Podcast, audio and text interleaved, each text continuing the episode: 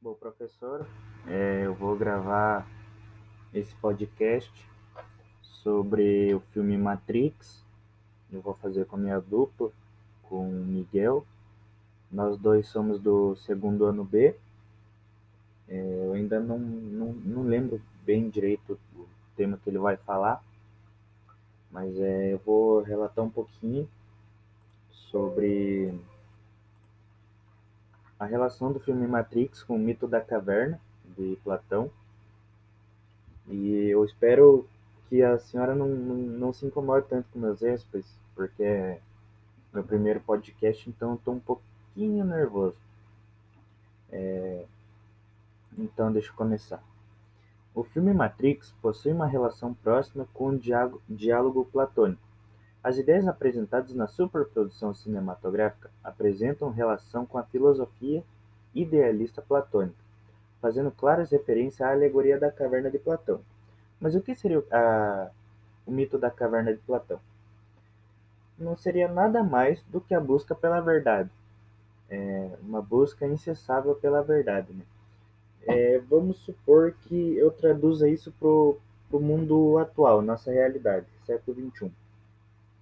Seria como se todos nós estivéssemos um, dentro de um BBB, é, onde quem está dentro não consegue enxergar a realidade, pois perdemos a noção, igual acontece dentro do, do reality. As pessoas perdem a noção do, do que estão fazendo, perdem a noção do que querem, do que vão fazer, ficam perdidos. Ou seja, a gente dá morro em ponta de faca e tenta achar o fim dentro de um círculo infinito. É, e quem estivesse do lado de fora seria as pessoas com, com a extrema razão. Não extrema razão, mas é, é uma forma que eu achei mais de me identificar. Não, ninguém, na verdade, ninguém entende assim, mas é um ponto de vista que eu criei dentro da, da minha cabeça. Então eles passam a ser um ser evoluído, digamos assim. É, na verdade, falando agora sobre o mundo lá fora, sobre o mito da caverna, é, onde tudo seja falso, não passa de uma ilusão ou cópia. Nada nem ninguém escapa disso. Ou seja, tudo que nós estamos falando agora seja uma ilusão, ou uma cópia de um ser, ou de algo, ou sim, simplesmente uma mera ilusão. É, eu peguei um trecho sobre o filme Matrix que diz exatamente sobre isso. É, eu peguei na, no site da Wikipedia e eu quero. Como é que eu posso dizer? Eu quero é, reler para você. É, o mito da caverna aborda uma visão sobre um mundo que julgava ser verdadeiro. Então é o que eu disse. Tudo não passa de uma cópia. É único porque o ser não conhecia o outro. Mostra que nossa visão de mundo pode ser limitada por nossos sentidos, ou seja, será que não existe é, um mundo paralelo do nosso? Onde será que não existem pessoas mais evoluídas que buscam é, buscam o nosso planeta igual nós procuramos o dele? É, então, o filme relata um pouco disso, trazendo a visão para o nosso mundo de hoje. O filme Matrix é retratado de uma forma quando Neo, que é o personagem, olha o mundo que vive. Eu vou contar agora um pouquinho da história do filme do Matrix.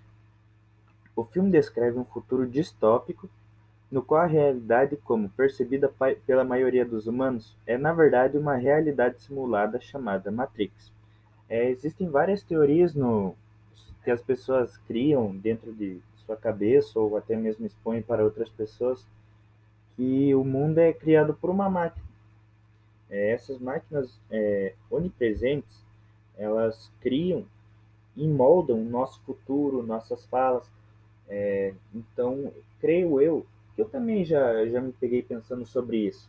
Será que a gente, na verdade, não está dentro de uma coisa igual Platão pensa?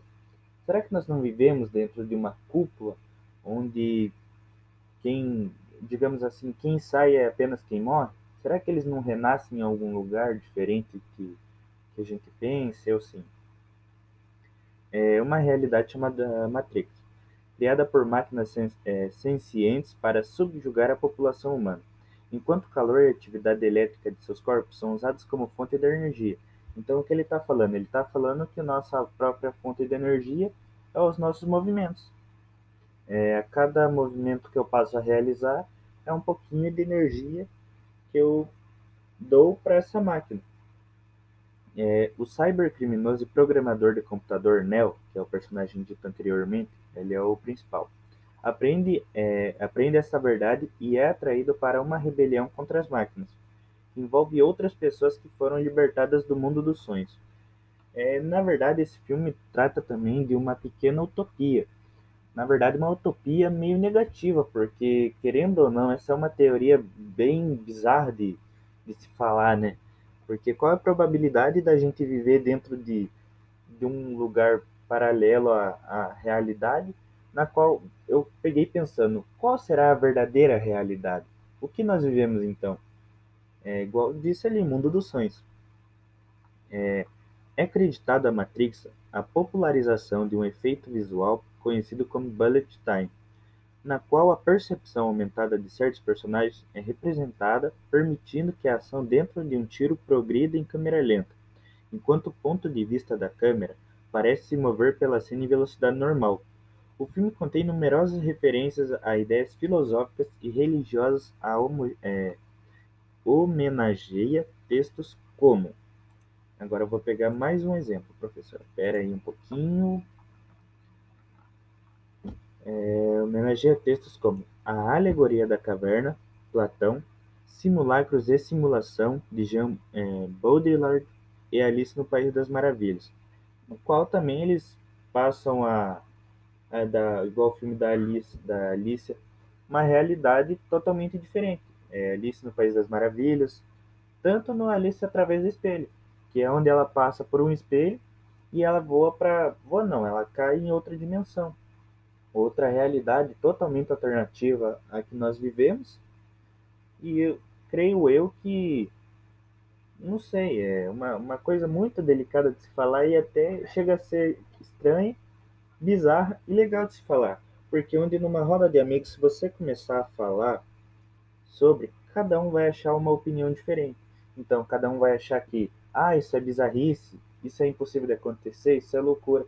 É uma coisa onde nós vamos acabando abrindo nossa mente para que nós possamos ter uma, uma conversa saudável, querendo ou não, ela vai transmitir um aprendizado onde eu sei, eu posso saber mais de um determinado assunto do que outro amigo, ou até mesmo esse amigo pode saber mais do que assunto sobre eu.